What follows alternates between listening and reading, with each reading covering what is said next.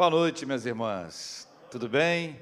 Que Deus abençoe a sua vida, a sua casa e a sua família em nome de Jesus. Vamos abrir as nossas Bíblias, queridos irmãos e irmãs, no Evangelho de Lucas, capítulo 19, leitura dos versículos 1 até o versículo 10. Seguimos na nossa série dessa noite, todas as noites nós temos caminhado numa série chamada Jesus pode, e aí nós vamos respondendo algumas perguntas, algumas inquietações que surgem. Jesus pode é o tema desse domingo, e a cada domingo nós vamos conversando sobre alguma pergunta, sobre algum tema difícil que a gente precisa encarar e ver se há resposta no Evangelho de Jesus. Eu amo muito a palavra de Deus e o Evangelho de Jesus, ele muda a nossa vida para sempre. É maravilhoso quando você se depara com o Evangelho. Evangelho, palavra de Deus. Você entende a diferença? A gente às vezes tem muita religiosidade, sabe? Tradicionalismo, uma série de coisas, mas não tem Evangelho. A gente precisa do Evangelho. Palavra de Deus para a nossa vida. Quero convidar você, por gentileza, a ler comigo o Evangelho, segundo escreveu nosso irmão Lucas, capítulo 19, versículos de 1 a 10. Diz assim a palavra do Senhor: Entrando em Jericó, atravessava Jesus a cidade. Eis que um homem chamado Zaqueu, maioral dos publicanos e rico, procurava ver quem era Jesus, mas não podia. Qual era a razão, meus irmãos, meus irmãos? Por causa da multidão, por ser ele de pequena estatura. Imagina se Lucas escrevesse esse texto hoje, diriam que ele fez o quê? Bullying. Se Lucas é da zoeira, hein? Está dizendo que o cara baixinho, mas era uma descrição importante para o contexto, né? Versículo 4: Então, correndo adiante, subiu a um sicômoro a fim de vê-lo, porque por ali havia de passar. Quando Jesus chegou àquele lugar, olhando para cima, disse-lhe: Zaqueu, desce depressa, pois me convém ficar hoje em tua casa. Ele desceu a toda a pressa e o recebeu com alegria. Todos os que viram isto murmuravam dizendo que ele se hospedara com um homem pecador. Entre mentes, Zaqueu se levantou e disse ao Senhor: Leia comigo a frase dele, por favor.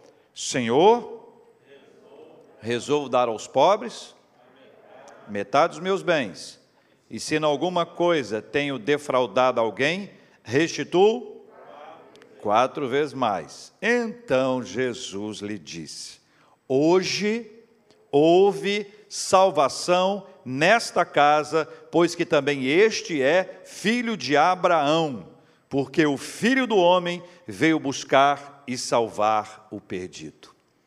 Pai, muito obrigado pela tua palavra. Traga sobre nós a bênção da iluminação do teu Santo Espírito, a fim de compreendermos o texto inspirado também pelo teu Espírito Santo ilumina quem prega, ilumina quem ouve, para que juntos possamos aprender em nome de Jesus. Amém. A pergunta de hoje é: Jesus pode me dar uma chance de recomeçar?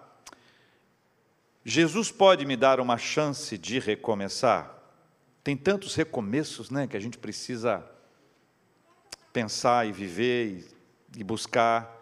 É tão bonito quando a gente ouve dizer que o Evangelho é o Evangelho do recomeço, da, da nova história, da reconstrução, da caminhada.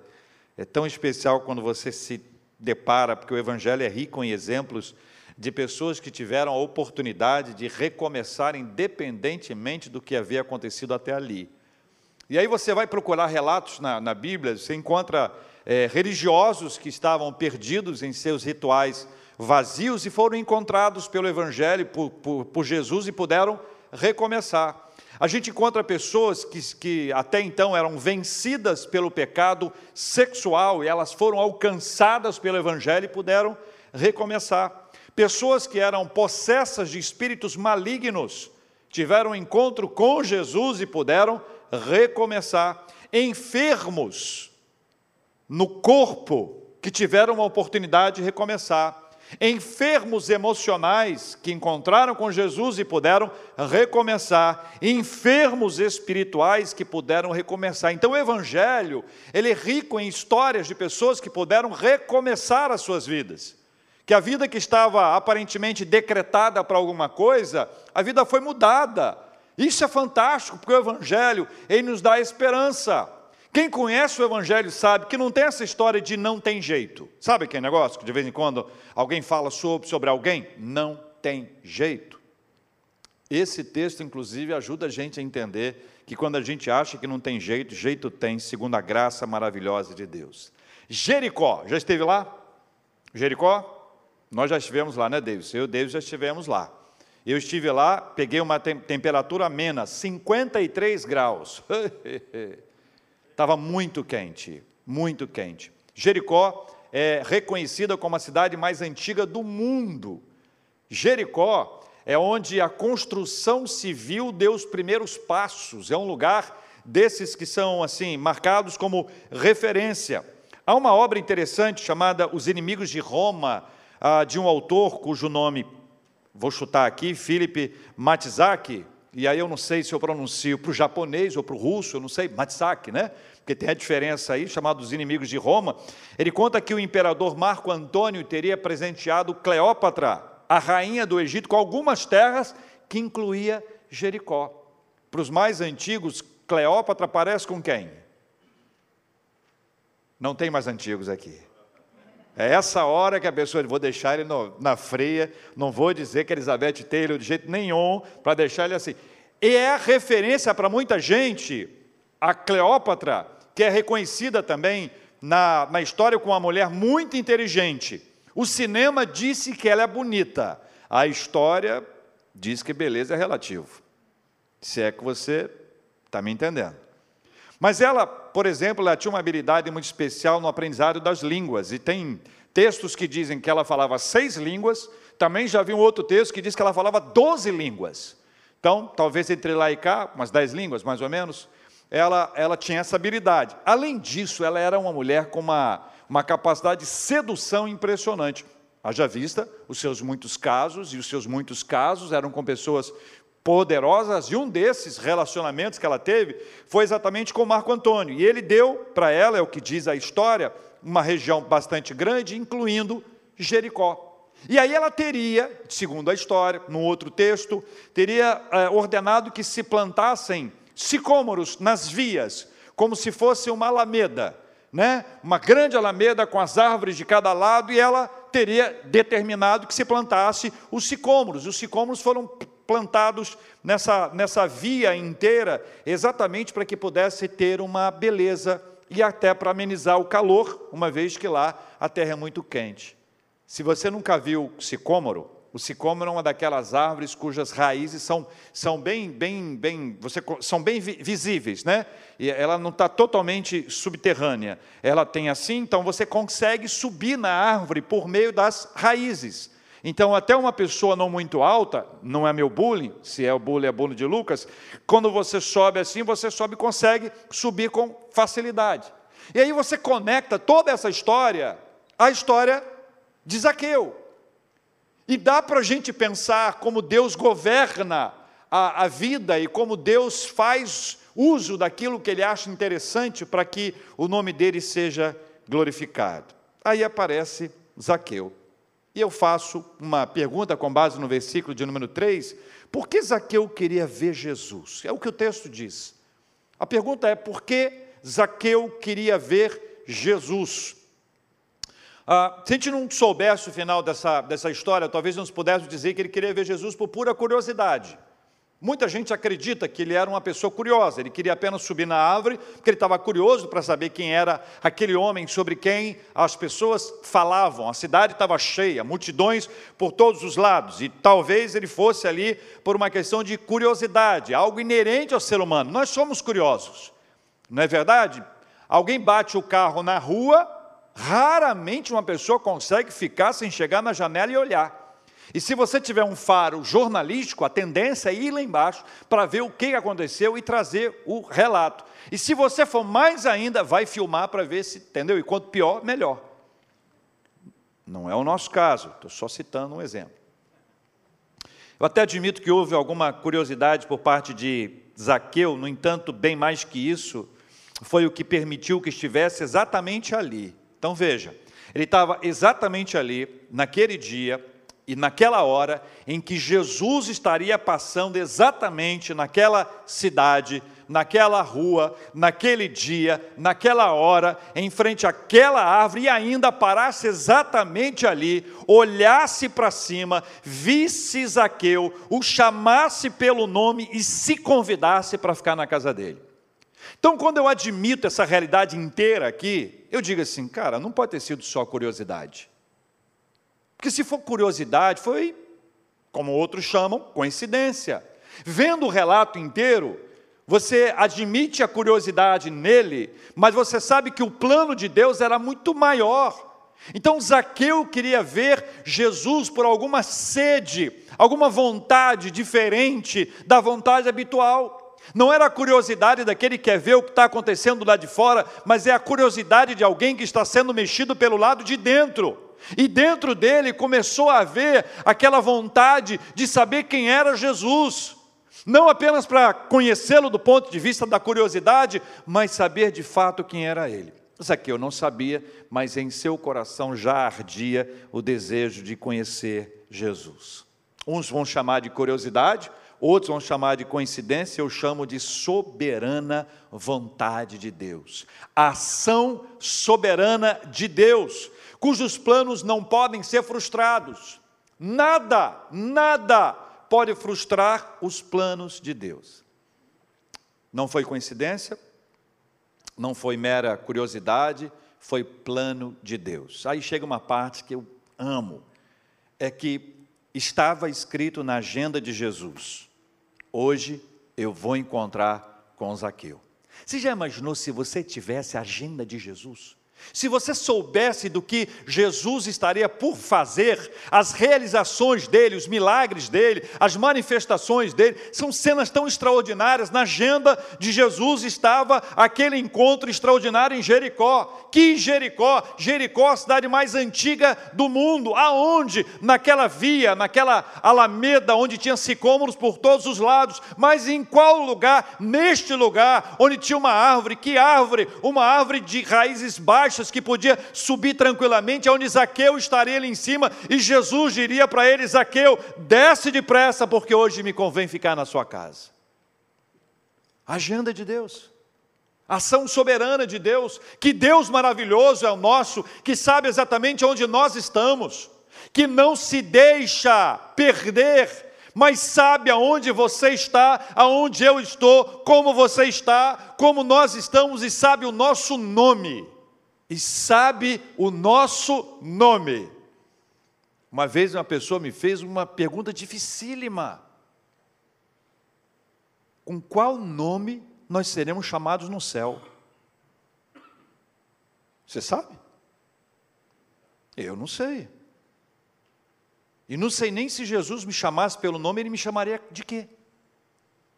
Quem tem muito nome, apelido, fica sempre, eu não sei. Eu não sei qual vai ser o nome, mas eu sei que Ele sabe do meu nome, do seu nome, da sua história, da minha história. Isso é fascinante quando você percebe que a sua vida não é uma vida vivida apenas pelas pessoas que estão ao seu redor, mas Ele conhece toda a história da sua vida. Outra razão que eu queria perguntar a vocês e pensar junto com vocês é: por que Zaqueu? Por que Zaqueu? Zaqueu, desce depressa, hoje me. Parte comigo de uma lógica. A árvore não tinha raízes assim, que você podia su subir? Você acha que só Zaqueu subiu naquela árvore? Aí é achômetro. Eu não estava lá, você não estava lá, a gente não sabe. Mas há uma lógica nisso. É exatamente por isso que, quando o, o, versículo 2 descreve quem é ele, aumenta mais a nossa dúvida: por que Zaqueu? Por que Zaqueu e não outra pessoa? Versículo 2, olha aí. Ele era maioral dos publicanos e rico. Rico. A menção à riqueza é para a gente entender a origem dela. Ele não é rico para dizer que ele era rico e por isso Jesus foi na casa dele. Que isso é uma mentalidade de vez em quando pode aparecer. Alguém fala, ó, oh, tá vendo? Jesus só foi porque ele é rico. Se fosse pobre, não iria. Como se não conhecesse o Evangelho. A riqueza mencionada aqui é para que a gente saiba a origem dela, resultado da cobrança de impostos. Ele era publicano, ele era um maioral, ele era o chefe dos publicanos, cobrador de impostos. Aliás, publicanos como ele não criaram os impostos. Há relatos históricos de que o Império Romano foi o primeiro grande exemplo de uso eficiente dos tributos recolhidos. Os principais impostos cobrados eram sobre a importação de mercadorias, chamado de portorion, e sobre o consumo geral de qualquer bem, chamado marcellum.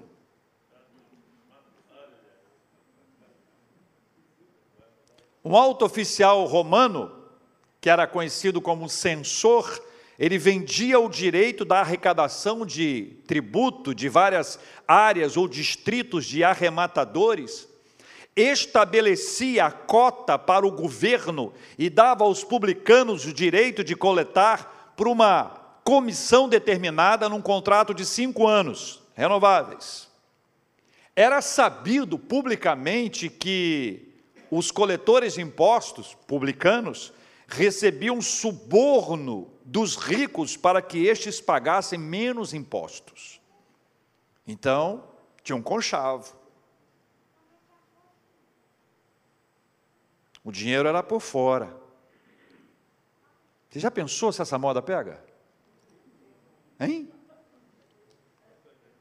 Por essas e outras razões, em Roma, no império de Adriano, entre 117 e 138, a execução fiscal já estava a cargo dos municípios com a implantação de postos públicos, por causa da corrupção. Aí querem discutir a corrupção, a corrupção é antiga, a corrupção é fruto do pecado, da queda original. A corrupção é uma coisa que vai só crescendo na história da humanidade. Quanto mais longe de Deus, mais corrupto é o homem em termos de pecado original, mas ele vai revelando isso de várias formas. Zaqueu, portanto, meus irmãos, a pergunta é essa: por que Zaqueu? Por que Zaqueu? Zaqueu era publicano, aliás, era maioral dos publicanos. A riqueza dele tinha uma origem extremamente conturbada. Então a pergunta lógica, clássica é: Senhor, por que Zaqueu? Quero deixar com você uma frase. A graça da graça é não ser explicada pela lógica humana. Dá para você repetir comigo? A graça da graça é não ser explicada pela lógica humana. Se o foco for o mérito humano, a pergunta é: por que Zaqueu? Se a lógica for o mérito humano, ele não merece. Mas se a lógica for a graça divina, a pergunta é: por que não Zaqueu? Por que não? Ou seja, a graça da graça é não ser explicada pela lógica humana. A graça da graça é se perceber imperfeito, mas ainda assim ser alvo do amor de Deus. Segunda frase. A graça da graça é se perceber imperfeito, mas ainda assim ser alvo do amor de Deus. Mais uma frase: a graça da graça é ter a chance de recomeçar, mesmo sem merecer. Aí está a graça da graça. A graça da graça deixa a gente surpreso. A graça da graça é porque eu, porque eu te amo, porque eu te escolhi, porque eu quero abençoar a sua vida. A graça da graça é se deparar com a nossa inabilidade para recomeçar, para escrever uma nova história, ver a nossa incapacidade e o Senhor se revelar a nós. A graça da graça é recomeçar não pelos nossos méritos, mas por causa da graça do nosso Senhor e Salvador Jesus Cristo. Louvado seja o nome do Senhor. Amém, meus irmãos? Versículos 6 e 7 diz a Bíblia: Ele desceu a toda pressa e o recebeu com alegria. Todos os que viram isto murmuravam, dizendo que que ele se hospedara com homem pecador. as reações são absolutamente opostas e tem dois olhares diferentes sobre a ação de Jesus. O primeiro é Zaqueu se alegrou. Zaqueu se alegrou. Zaqueu desce da árvore correndo, é essa a descrição bíblica. Olhar e a fala de Jesus para ele foi uma surpresa extremamente agradável. Extremamente agradável. Essa conversa aqui inesperada é reflexo da graça. E quando você conhece a graça, você conhece um reflexo da graça que é a alegria. Alegria. A graça nos dá alegria. Ao sermos impactados pela graça do Senhor, o nosso coração se alegra. Sabe aquela alegria que não depende de uma circunstância? Não depende de uma vitória, de um ganho, de uma conquista, não depende de nada disso, é alguma coisa espiritual, é o movimento de Deus sobre a nossa vida. Zaqueu desce depressa. Não havia razões para demorar. Quando Jesus chama, não há razões para demorar. O encontro com Jesus era tudo o que ele precisava. Essa é a primeira reação. Zaqueu ficou com alegria. Os demais resolveram murmurar. Murmuração plena. O movimento desses foi de surpresa, mas não agradável. Eles não se alegraram. Pelo contrário, eles ficaram insatisfeitos, descontentes com a decisão de Jesus e por isso passaram a murmurar. A murmuração está na Bíblia em vários lugares. Talvez o lugar mais clássico de conhecimento da maioria de, de nós seja na travessia do deserto. Cada vez que dava um problema, começava a murmuração. Que povo difícil, né, gente? Cá entre nós dois aqui. Que povo difícil, né? Dava um probleminha, começava a murmurar. E a gente lendo a história, vai ser povo de coração duro. Um dia eu estava em Marataízes, encontrei com uns amigos da minha época, lá de 1519. Eu não sei se acontece com, contigo isso, mas eu encontrei com as pessoas da minha idade e falei, meu Deus, estão muito acabados. Já aconteceu contigo isso? Você volta com a autoestima lá em cima. Aí eu olhei no espelho.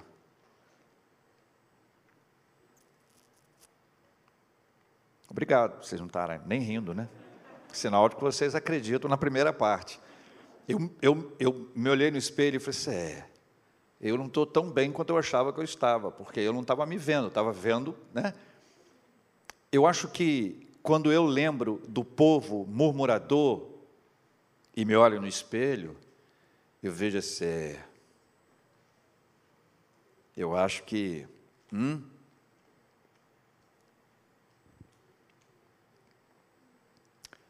Para eles, a relação de Jesus com o pecador publicano era uma coisa inaceitável. Sabe por quê? O pastor Tim Keller tem uma frase muito interessante, dentre 1.500 outras, que ele diz assim, que legalistas, legalistas têm pouca ideia do que é a graça de Deus. A continuação da frase é, liberais têm pouca ideia do que é pecado. Mas vamos ficar só com a primeira. Legalistas acham eles têm pouca noção, noção do que é graça. Então eles começam a estabelecer uma série de valores, de princípios, que isso não pode acontecer. Isso não pode, isso não pode, isso não pode, isso não pode, não pode. A graça de Deus, ela vem atropelando a gente de uma forma tão extraordinária e nos mostrando que aquilo que o Senhor faz é maravilhoso. Daí a questão é clara: Zaqueu se alegra, a graça bateu na porta dele, mas eles não se alegraram porque a graça não bateu na porta deles, mas bateu na porta de Zaqueu. Só que eles estavam acompanhando a graça o tempo inteiro, e à medida que a graça era revelada, o coração deles estava embrutecido. Sabe por quê? Porque eles estavam ao longo dos anos enrijecendo a lei, acrescentando a lei, estabelecendo coisas humanas à lei, dizendo aquilo que Deus nunca disse para pesar sobre as pessoas, para estabelecer um distanciamento, para que a, a bênção fosse resultado do seu esforço, seu sacrifício, isso é resultado da sua autossuficiência, isso é vaidade, e é pecado. A pergunta está aí: Jesus pode me dar uma chance de recomeçar? Versículo 8, olha aí, versículo 8, parteado do versículo 8. Entre mentes, Zaqueu se levantou e disse ao Senhor. Qual foi a frase dele? Você lembra? Senhor, resolvo dar aos pobres a metade dos meus bens. Uma das evidências do recomeço é a maneira como encaramos. Uma das evidências do recomeço é a maneira como encaramos o que antes, em nossa opinião, era comum, normal ou parte da rotina. O nosso recomeço é um. A gente começa a fazer diferente. O recomeço é um sinal de que eu não vou repetir as mesmas coisas, que eu não vou viver da mesma forma que eu vivia anteriormente. Então eu vou ter um recomeço. Eu parto para novas escolhas, novas decisões. E aqui o texto diz que ele, ao resolver, ao resolver, veja que ele tomou uma decisão, ele fez uma escolha. Resolvo dar aos pobres a metade dos meus bens. Uma nova história marcada por novos princípios norteadores. Recomeços são marcados por novas escolhas recomeços são marcados por novas escolhas. Mudou, gente.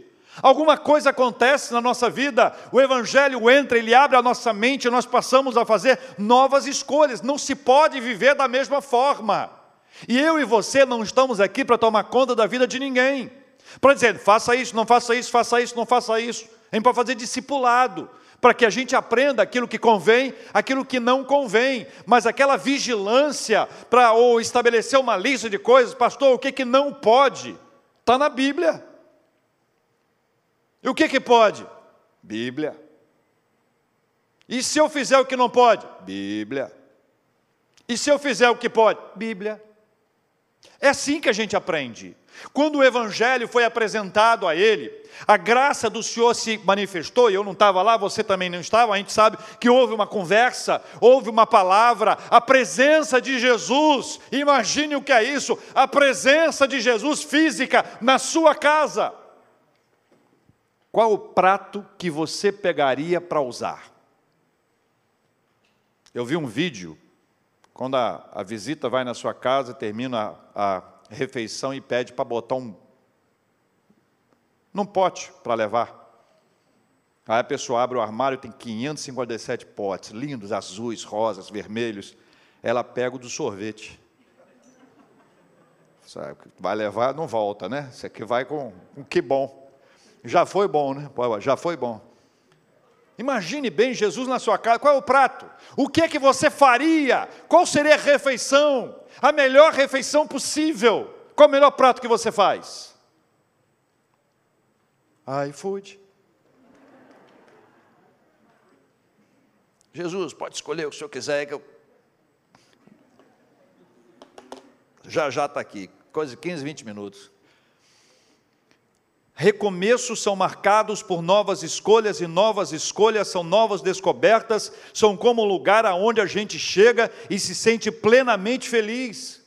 Ao resolver dar aos pobres a metade dos seus bens e dizer isso a Jesus, algumas questões precisam ser levantadas. A primeira, ele mudou a sua relação com o dinheiro. Mudou, é. Gente, é judeu. Hã? Metade para os pobres? Milagre. Milagre. Mudou a sua relação com o dinheiro. A rainha riqueza estava perdendo o seu direito de comandar aquele pequeno reino. Essa rainha tem o poder de manipular os seus súditos para alimentarem, para alimentarem diariamente. Só que aquele súdito não era mais súdito da riqueza, porque ele encontrou a riqueza maior da sua vida. Desse momento em diante, a história é outra. Zaqueu, pela graça de Deus, conheceu um rei, um rei que não exigia sacrifícios, porque a rainha riqueza exige sacrifícios. A rainha riqueza, ela nos oferece o seu reino, e em nome do seu reino, da conquista dessa terra no seu reino, nós temos que entregar a nossa vida. A rainha riqueza exige o meu sacrifício e o seu. A rainha riqueza adora quando o casamento vai para o espaço por causa dela. A rainha riqueza gosta de ver filhos e pais separados. A rainha riqueza gosta de ver a dissensão no seu meio dos filhos disputando de quem vai ser herança. A rainha riqueza faz isso.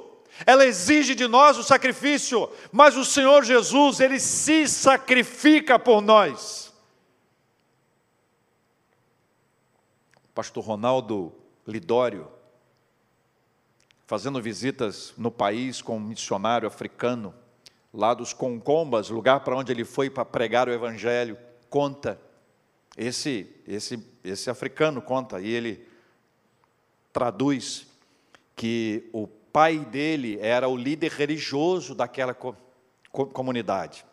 E cada vez que aparecia o líder acima dele, eles tinham que sacrificar.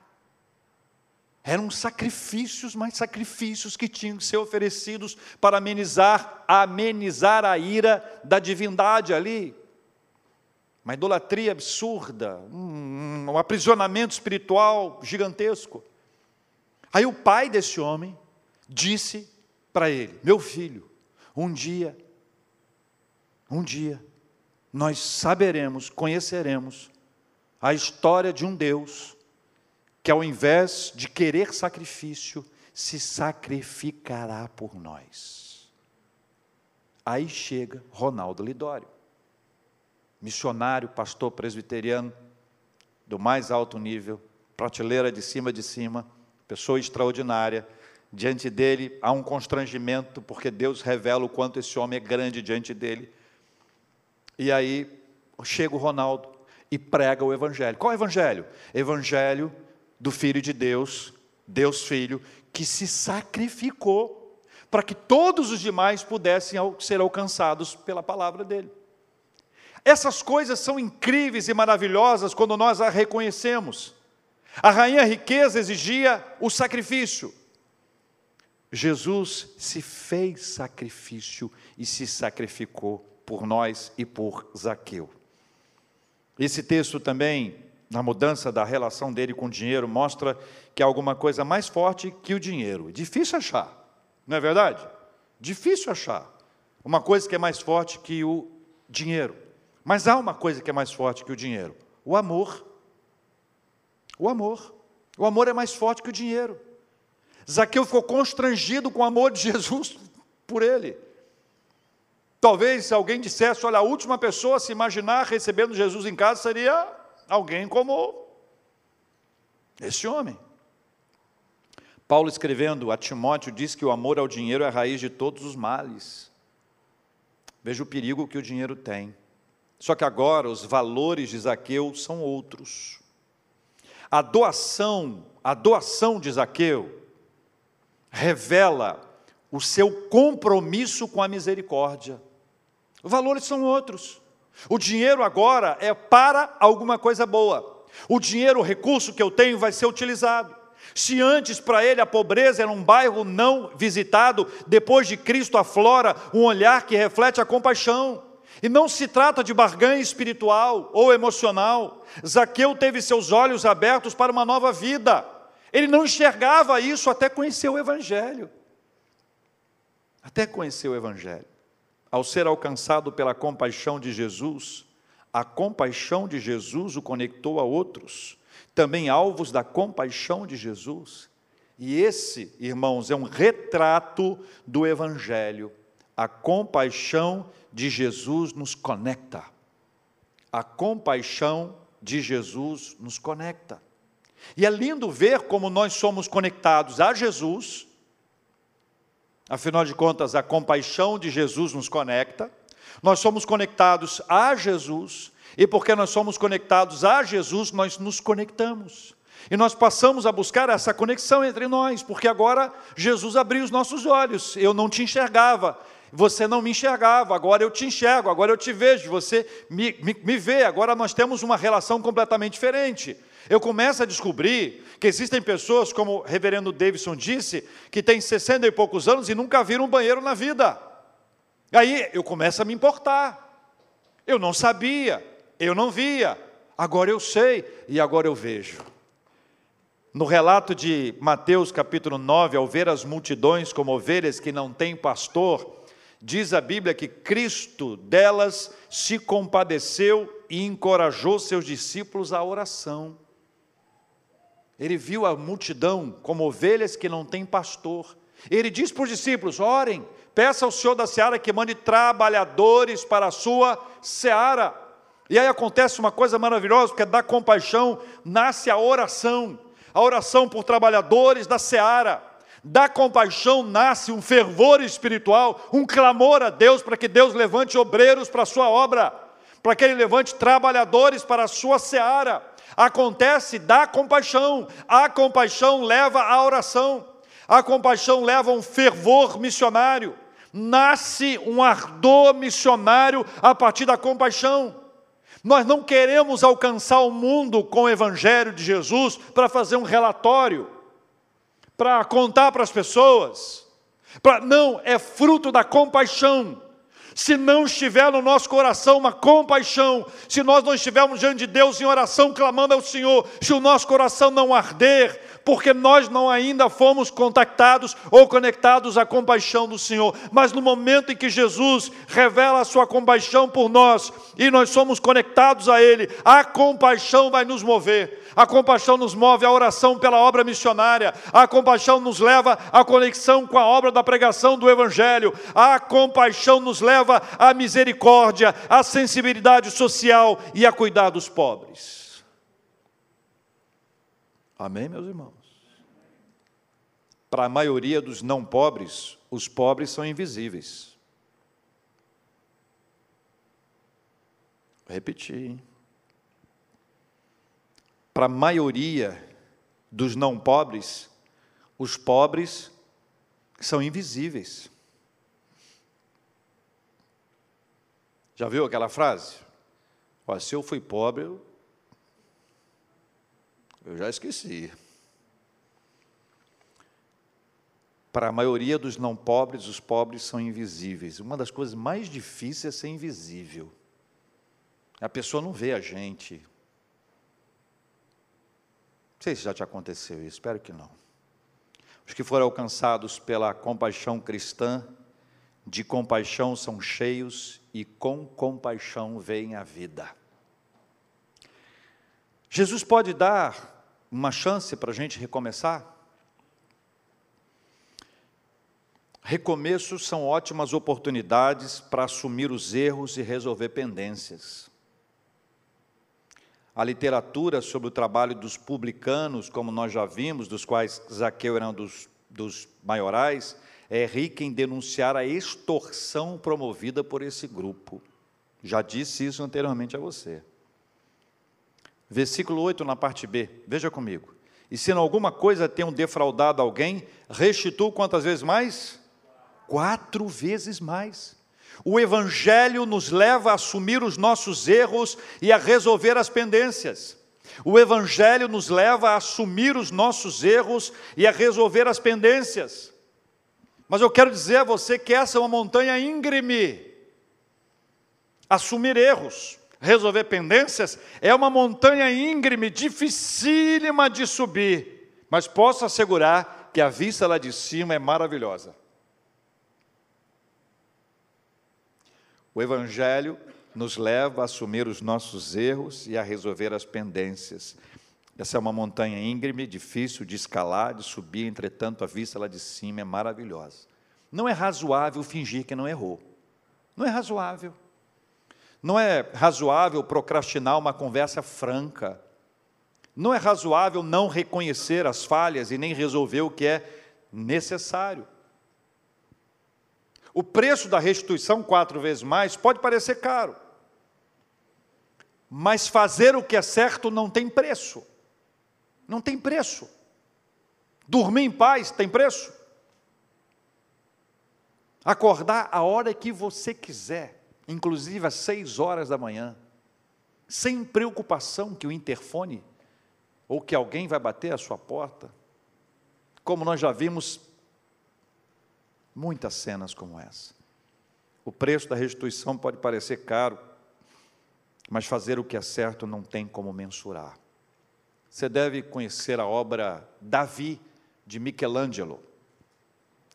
Eu quero trazer duas falas de Davi com essa pequena imagem de Michelangelo. Salmo de número 51. E trago uma pequena imagem dele só para inseri-lo dentro da nossa conversa e não apresento por inteiro por motivos que aqueles que conhecem a obra sabem. Salmo de número 51. Davi diz: Pequei contra ti, contra ti somente, e fiz o que é mal perante os teus olhos, de maneira que serás tido por justo no teu falar e puro no teu julgar. Recomeço é para assumir erro e resolver pendências. O rei Davi foi sendo moldado pelo Senhor ao longo do caminho. Você acha que foi fácil a construção da frase um homem segundo o coração de Deus? Você acha que ele foi de cara, o homem segundo segundo não, moldado, construído ao longo da vida, assumindo erros e resolvendo pendências. No Salmo 32, a frase é um pouco mais longa, versículos 3 a 5, mas caminhe comigo lendo esse texto. Enquanto calei os meus pecados, envelhecer os meus, meus ossos pelos meus constantes gemidos todo dia. Porque a tua mão pesava dia e noite sobre mim, e o meu vigor se tornou em sequidão de estio.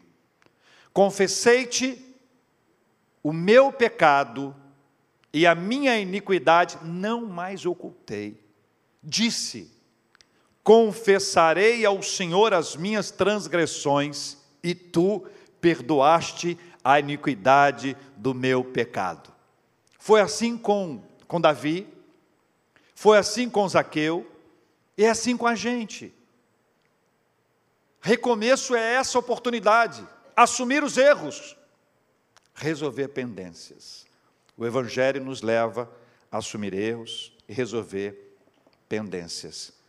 Versículos 9 e 10 diz o texto bíblico. Então Jesus lhe disse: Hoje houve salvação nesta casa, pois que também este é filho de Abraão. Leia a última parte, versículo 10.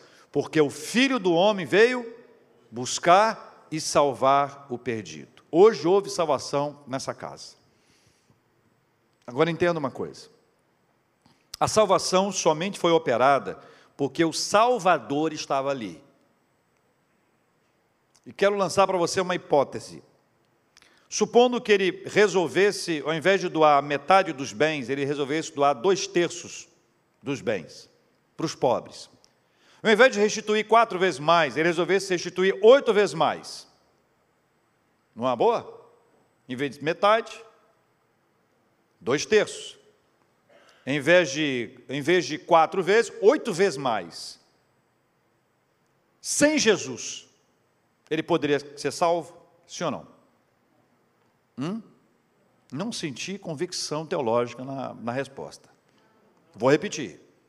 Em vez de ele doar metade, ele doasse mais do que isso. Em vez de ele restituir quatro, ele restituísse oito vezes mais. Sem Jesus, Poderia haver a frase: houve salvação nessa casa? Obrigado. Não. A salvação depende de Jesus, não depende daquilo que eu dou. Imagine bem se você pudesse, ah, numa conjectura, imaginar o seguinte: olha, vamos supor que a salvação fosse conquistada pelas obras. Vamos supor que as obras fossem tra traduzidas em cestas básicas. Quantas cestas básicas você teria que comprar para ganhar a salvação? Hã? Um dia no céu, um dia no céu. Quantas, quantas cesta base? Um dia no céu. Ruas de ouro, mar de cristal. Hã? Você está entendendo que não tem lógica quando alguém fala que a salvação é pelas obras? Vou me sacrificar um dia no céu. Quanto de sacrifício tem que ser feito? Vou me penitenciar. Chicotinho, chicotinho, chicotinho. Quanto de chicotinho tem que ser dado para você passar um dia no céu? Não tem lógica a salvação não teria chegado se Jesus não estivesse ali. O fato dele ter doado, Paulo escrevendo aos Coríntios, capítulo 13, vai falar sobre isso. Olha, de nada valeria se não existisse amor. O amor é a presença de Jesus. A salvação só acontece porque Jesus está ali. A alegria da recepção, quando ele desceu com alegria, é um prenúncio da coisa maravilhosa que aconteceria. O perdido Zaqueu foi encontrado por Jesus. Ainda que Zaqueu não se julgasse perdido, como muita gente perdida não se considera perdida, como um viciado diz que vai parar a hora que quiser. Só acho que não quis ainda. Jesus afirmou que ele veio buscar e salvar o perdido. Eu quero afirmar a você: Jesus sempre encontra os perdidos. Jesus sempre encontra os perdidos. Não existe perdido tão perdido que não possa ser encontrado por Jesus. Não existe perdido tão distante que não possa ser trazido de volta à casa do Pai. Não existe perdidos tão perdidos na casa de Deus que não possam ser encontrados na casa de Deus por Jesus. Porque nós sabemos que nem todos que estão no rol de membros são salvos por Jesus. Alguns estão perdidos espiritualmente e precisam de um encontro verdadeiro com o Senhor, salvos por Jesus, sem nenhum mérito humano, exclusiva e totalmente pela graça de Deus. Esses que são achados por Jesus não se perdem mais. Vamos ver se a gente entende aqui. Zaqueu não foi salvo pelos seus méritos, correto? Zaqueu foi salvo pela graça. A graça foi um presente de Deus. Zaqueu não merecia, porque ele não merecia, ele não conseguiria, por doação de qualquer coisa, ele não conseguiria ganhar a salvação. A salvação foi um presente. Zaqueu era pecador. Ele foi encontrado por Jesus. No momento que ele é encontrado por Jesus, e é Jesus que o encontra, ele não se perde mais. Jesus, no Evangelho de João, capítulo 6, versículo 37, disse: Todo aquele que o Pai me dá, esse virá a mim, e o que vem a mim, de modo nenhum o lançarei fora. Nós não seremos mais lançados fora. O dia que nós tivermos um encontro verdadeiro com Jesus, ou fomos encontrados por Jesus. E aí, quando você tem esse encontro com Jesus, você se torna uma pessoa salva pela graça de Deus. E aí, Paulo, escrevendo aos Romanos, capítulo 8, versículo 16, diz que o próprio Espírito testifica com o nosso espírito que somos filhos de Deus. Deus fala com a gente de que nós somos filhos dele. Essa é a caminhada que me dá a possibilidade de responder: Jesus pode me dar uma chance de recomeçar? O que, que você acha? Jesus pode? Jesus pode. Jesus pode. Jesus pode nos dar uma chance de recomeçar. Cada um de nós, em algum departamento dessa, dessa mensagem, alguma instância dela, alguma estação dela, se conecta com cada parte dessa. Cada um de nós precisa dessa ministração da graça de Deus sobre a nossa vida. Cada um de nós reconhece a nossa fragilidade, a nossa pequenez, a nossa ausência de mérito a nossa impossibilidade de adquirir a salvação por meio do nosso esforço, por meio da nossa ação. Nós só conseguimos receber a salvação porque ela é pela graça maravilhosa de Deus, é essa graça do Senhor que nos faz receber com alegria Jesus na nossa casa, transformar o nosso coração, o nosso corpo em templo do Espírito Santo de Deus, é obra do Senhor, não nossa. Quando nós somos chamados por Jesus, nós corremos, sabe por quê? Porque não há mais tempo para demorar, não há necessidade de esperar mais. Jesus entra na nossa vida, a obra dele é completa. Tem hora que a gente precisa reconhecer os erros, assumir os erros e resolver pendências. É fácil? Não é fácil. Não é fácil. Eu disse, para ilustrar, que é uma montanha íngreme, difícil demais de escalar. Mas quando chega lá em cima, a vista é maravilhosa. Alívio, paz, tranquilidade, alegria. Hoje houve salvação nesta casa. Nunca mais igual, nunca mais. Nunca mais. Muda tudo, valores diferentes. A riqueza deixa de ser importante. Eu uso aquilo que eu tenho com generosidade para que a obra de Deus se expanda. Vejo os que eu não via, os que eram até então invisíveis, agora são visíveis e a minha vida ganha um propósito. Eu passo a ser cheio do Espírito Santo de Deus para viver uma vida dirigida, conectado com Ele. Ele, por compaixão, me alcançou. E a compaixão me leva a buscar ao Senhor e pedir: Senhor, levanta trabalhadores para a sua seara, me dá ardor, fervor missionário. Compaixão é o que Jesus teve por Zaqueu, não foi mérito. Por que Zaqueu? Por causa da graça. Por que JR? Por causa da graça. Por que você? Por causa da graça. Jesus pode nos dar um recomeço. Alguns de nós talvez estejam dizendo, Senhor, eu, eu gostaria muito de recomeçar, zerar esse jogo, queria dar um restart nessa história, dar um boot, começar tudo outra vez. A gente não consegue começar tudo outra vez. Mas se a gente começar de novo o nosso relacionamento com o Senhor, pode ter certeza, é como aquela água que se espalha, caixa enche, espalha. Vamos pedir isso ao Senhor. Peça com fé. Coloque a sua vida no altar de Deus. Eu quero convidar você a orar com a gente nessa hora. Senhor Deus, não é fácil recomeçar. E a pergunta é: Jesus, o Senhor pode nos dar uma chance de recomeçar? E a tua palavra diz que o Senhor diz Sim, eu posso. Oh Deus, Zaqueu pôde recomeçar. Tantos outros também puderam recomeçar, apesar das suas histórias do passado, apesar dos seus erros, de todas as coisas que aconteceram. Nós queremos viver essa realidade de recomeço da nossa história espiritual, recomeço da nossa caminhada com o Senhor, recomeço da nossa, do, nosso, do nosso desenvolvimento, da nossa maturidade espiritual. Nós queremos viver o recomeço de uma caminhada que agrade ao Senhor, que glorifique o nome do Senhor. Queremos ter um recomeço da nossa perspectiva de vida, da nossa conexão com a obra missionária, com os pobres, com os menos favorecidos. Queremos ter a sensibilidade para abençoar aqueles que são são para a maioria das pessoas invisíveis. Queremos experimentar um quebrantamento espiritual, queremos viver uma conversão genuína, verdadeira, que se fundamenta na tua palavra e não na experiência uma experiência de caminhada com o Senhor, uma vivência que nos leva a declarar o nome do Senhor e a sentir a tua presença, fundamentada nas Sagradas Escrituras para uma vida nova. Queremos descer do lugar onde nós estamos com alegria, queremos receber o Senhor Jesus na nossa casa, porque nada vai adiantar o nosso esforço, a nossa caridade, a nossa doação, nosso sacrifício, se Jesus não estiver com a gente. E a boa notícia, Senhor, é que o Senhor está conosco nessa hora, louvado seja o teu nome. Paizinho, Paizinho, Paizinho amado.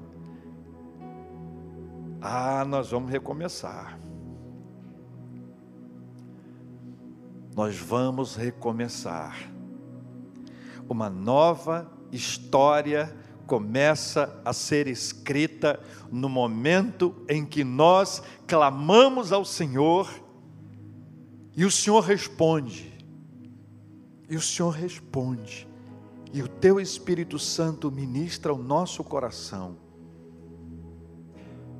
E assim nós queremos declarar a nossa confiança e dependência no Senhor, em nome de Jesus. Amém. Vamos recomeçar.